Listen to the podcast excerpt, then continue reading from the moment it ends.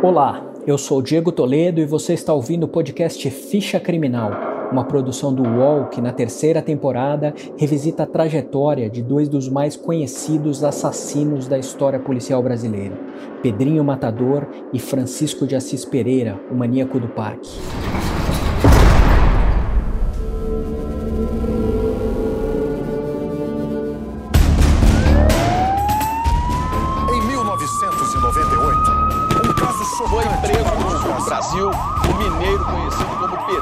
Encontrado no Parque do Estado em 28 de, de julho de 98. O inimigo número um da polícia está na cadeia em São Paulo.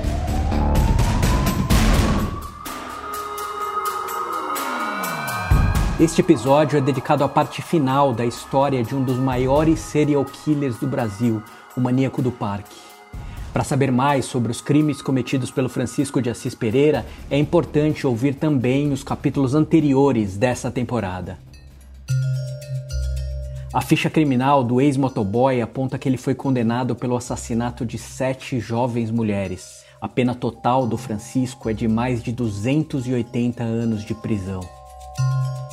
Preso desde 1998, o maníaco do parque foi julgado pela primeira vez no ano seguinte e condenado a mais de 120 anos de prisão por estupro, roubo e atentado violento ao pudor contra nove mulheres. Os advogados do Francisco diziam que ele era doente, sofria de um transtorno de personalidade e por isso não poderia ser julgado como um criminoso comum. Outro argumento da defesa era que o motoboy também sofria de distúrbios que o impediam de manter relações sexuais com as vítimas, como conta o advogado Lineu Cardoso, que atuou no caso. Nenhuma delas ele fez relação sexual com elas. Ele não conseguia ter uma ereção sem que tivesse dor não houve penetração nenhuma das vítimas. Ele era borderline, ou seja, ele estava no limiar entre a loucura e a não loucura, e ele tinha prazer sexual quando ele esganava a vítima. E não deu para provar o contrário por causa da própria repercussão do caso. A sociedade já o tinha condenado, a imprensa já o tinha condenado. Anos depois dos crimes do maníaco do parque, em 2009, uma mudança no Código Penal incorporou o que antes era chamado de atentado violento ao pudor à lei que define o estupro. A partir de então, o crime de estupro deixou de ser apenas aquele em que havia penetração e passou a incluir também o que a legislação chama de ato libidinoso mediante violência ou grave ameaça. Apesar de ter confessado o assassinato de uma série de mulheres no Parque do Estado, no julgamento dos casos de estupro, o Francisco disse não ter nada a declarar sobre as acusações e permaneceu em silêncio. Antes e depois de ser condenado por estupro, o Francisco também chegou a admitir, em entrevistas e conversas informais com investigadores, que atacou sexualmente as suas vítimas. Isso aconteceu, por exemplo, em uma de suas raras entrevistas desde que foi preso, quando falou com o jornalista Marcelo Rezende, então na TV Record, em 2012. E às vezes nem, nem sexo rolou, são uns beijos e, e saímos. Não, e, e, e pelo, nada mais. Né? Pelo que eu estou entendendo, você não fez sexo com nenhum. Não, teve, teve pessoas que eu fiz.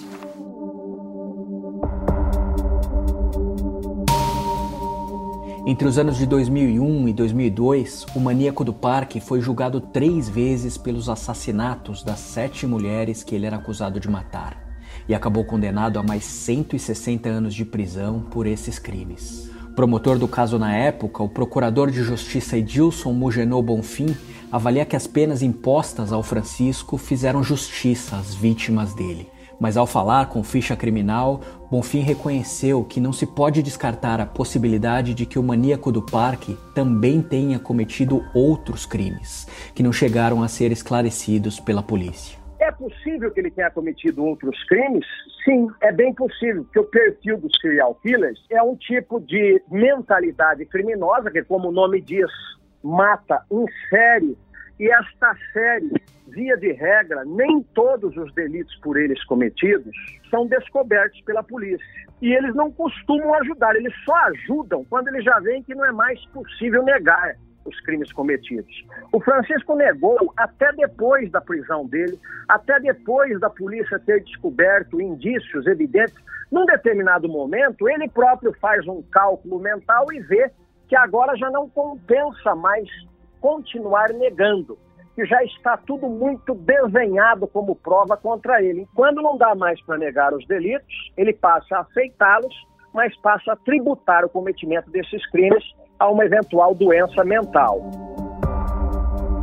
Como na época em que foi condenado, o tempo máximo de prisão permitido pela legislação brasileira era de 30 anos, o Francisco, que está preso desde 1998, pode conseguir a liberdade a partir de 2028. Até lá, o Ministério Público pode pedir um novo exame de sanidade para determinar se o Francisco representa um perigo para a sociedade. Se os peritos entenderem que o risco dele voltar a cometer crimes ainda existe, mesmo depois de décadas na prisão, o maníaco do parque pode permanecer internado em um hospital de custódia. A perspectiva de que o Francisco deixe a prisão dentro de alguns anos e volte para as ruas é motivo de debate na esfera jurídica. Apesar de ter defendido que o maníaco do parque fosse julgado como um criminoso comum, o procurador de justiça Edilson Mugenô Bonfim teme que o Francisco consiga a liberdade. Ele será um perigo?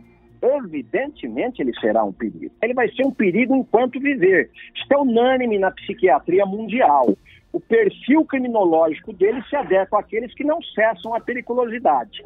Ele não tem a formação ético-moral média que a sociedade requisita para a vida é, comum dentre todos. Ele introjetou maus valores, a personalidade dele é bastante diferente do tipo médio e ele será um perigo. Ele não vai ter mais a juventude que ele já teve, a natureza pode operar algum efeito aí que até possa eventualmente mudar o tipo de crime por ele praticado mas ele permanecerá sendo um perigo. Ficha criminal volta já.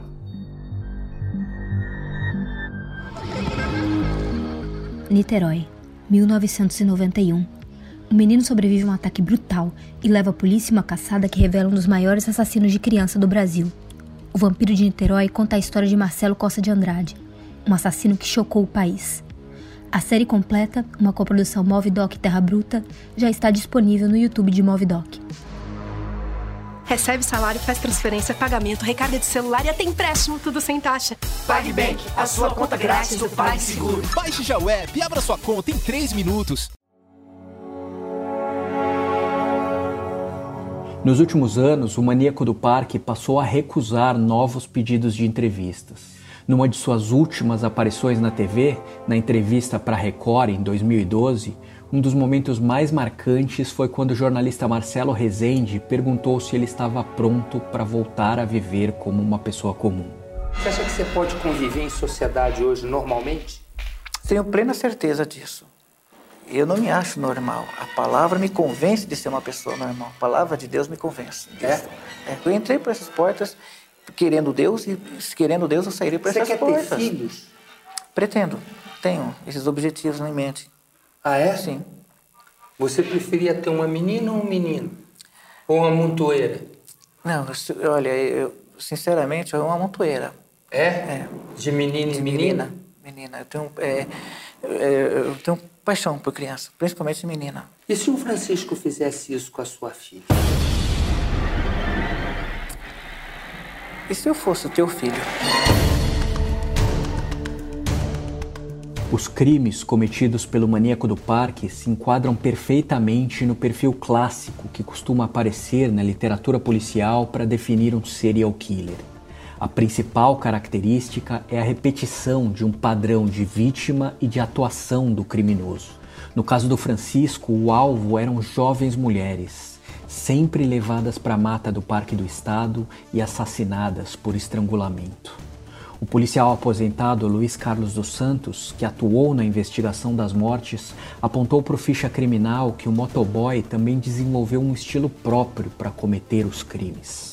Dele tinha todo, era todo metódico, você veja pelo encontro dos cadáveres, né? Alguns as roupas estavam todas ajeitadas, sapato todo colocado do lado, assim, boné. Então ele tinha todo um método e tinha toda uma organização. Não era aquele desorganizado tipo Chico Picadinho, vai, que no segundo crime aí já matava com o que tinha a mão, né? Então ele tinha esse diferencial, assim. Hoje você vendo, estudando o perfil dele, tinha toda uma lábia. Então ele mesmo, acho que ele tinha consciência. Ele não tinha aquele perfil de um cara atlético, bonito, embora fosse atlético mesmo, mas era um cara feio, comum, abaixo da média até, e com isso ele, ele sabia que ele não iria conseguir, né? As pessoas desenvolvem uma habilidade para sentir, assim, a vulnerabilidade de, das mulheres onde ele atraía as vítimas dele, por exemplo, o Parque do Ibirapuera, estações do metrô, o que não faltava era o, a matéria-prima dele, né? As pessoas transitando e, de repente, ele olhava alguém meio triste, cabisbaixa, e se aproximava e sentia uma fragilidade e conseguia arrastar as meninas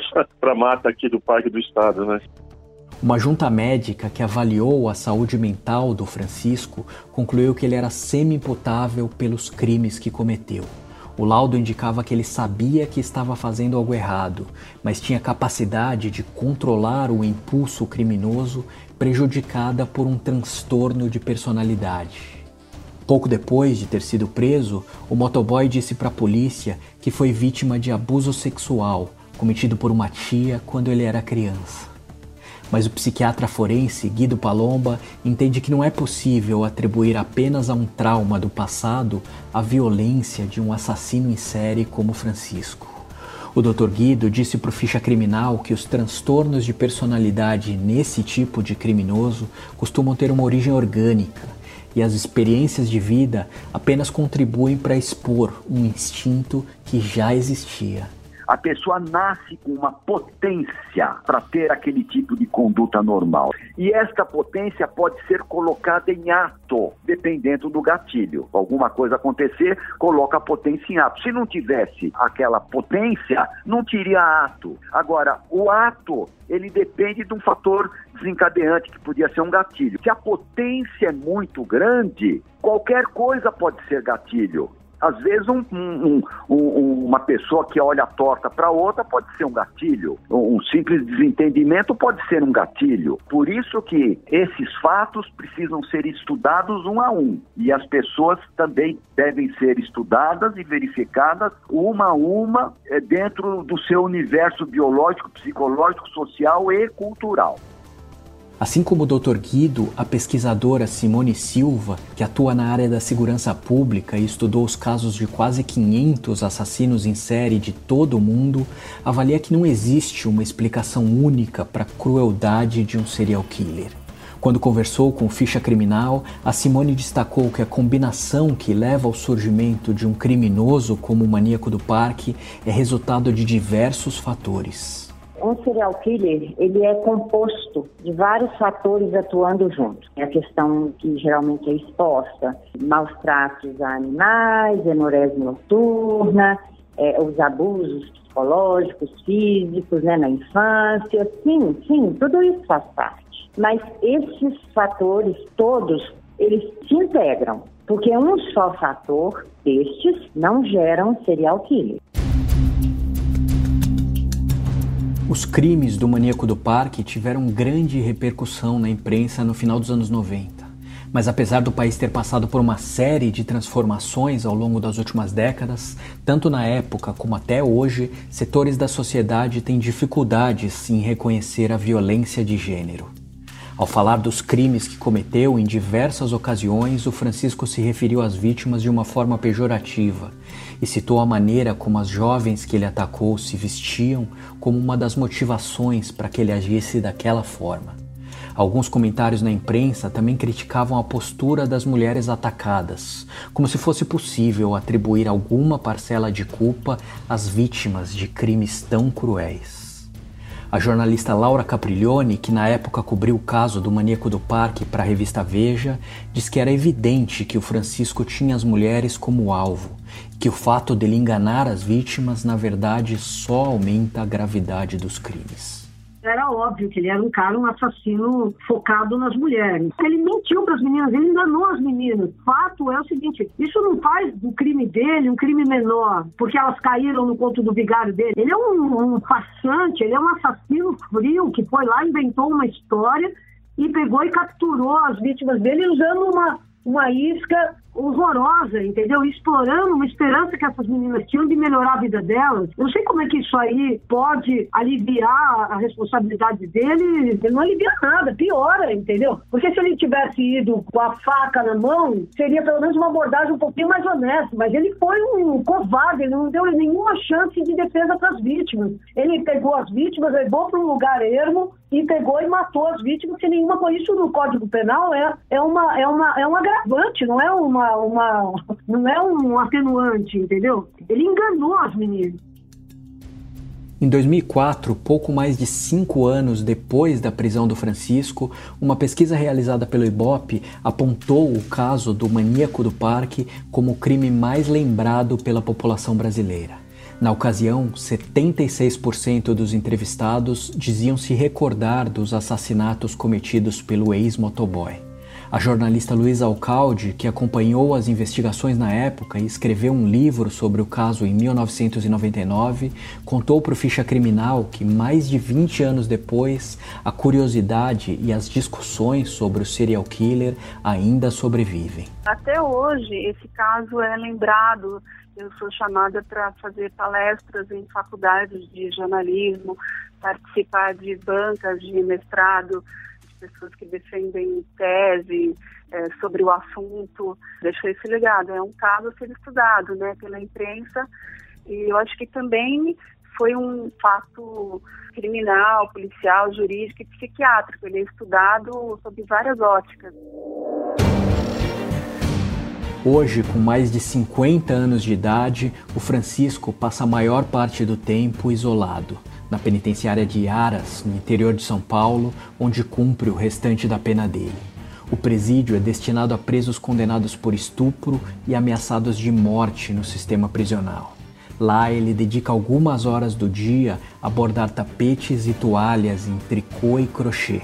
Funcionários do presídio dizem que ele também costuma andar com uma Bíblia e frequenta o culto evangélico na penitenciária pelo menos uma vez por semana.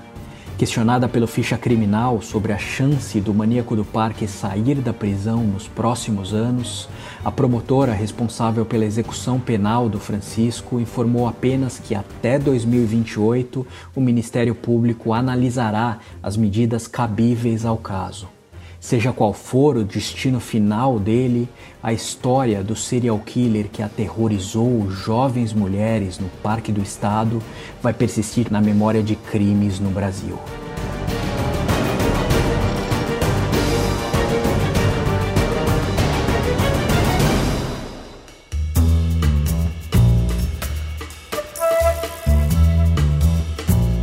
Este episódio de Ficha Criminal termina aqui. Você pode ouvir esse e outros podcasts do UOL em uol.com.br podcasts. Ficha Criminal tem reportagem e locução de Diego Toledo, edição de áudio de João Pedro Pinheiro e coordenação de Juliana Carpanês. Até a próxima!